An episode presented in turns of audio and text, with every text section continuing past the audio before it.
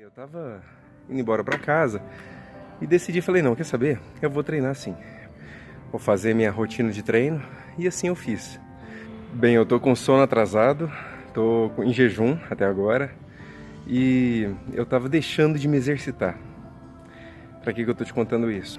Porque a gente não dá valor nas pequenas derrotas que a gente tem no dia, com coisas insignificantes. Às vezes, com um treino, ah, hoje eu não vou exercitar, tô cansado, tô com sono atrasado, tô em jejum, então hoje eu não vou fazer isso, né? E quando a gente vai se acostumando com pequenas derrotas no nosso dia, a tendência é que isso cresça para situações maiores, para situações mais importantes, como, por exemplo, o relacionamento afetivo, sua vida profissional, a sua vida espiritual. Então, pequenas derrotas, quando elas passam a fazer parte como algo normal, ah, tudo bem, eu não vou fazer isso, eu posso, eu mereço.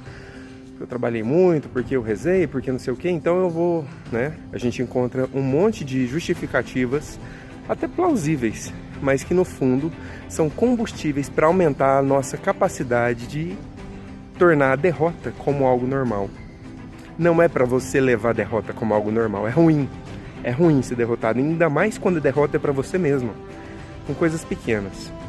Quem não consegue ser grande em coisas pequenas, jamais vai ser grande em coisas grandes. Por isso que se você tiver um compromisso pequeno com você, seja dieta, seja alimentação, não considere derrota como algo ah, normal, paciência, depois eu recomeço, não.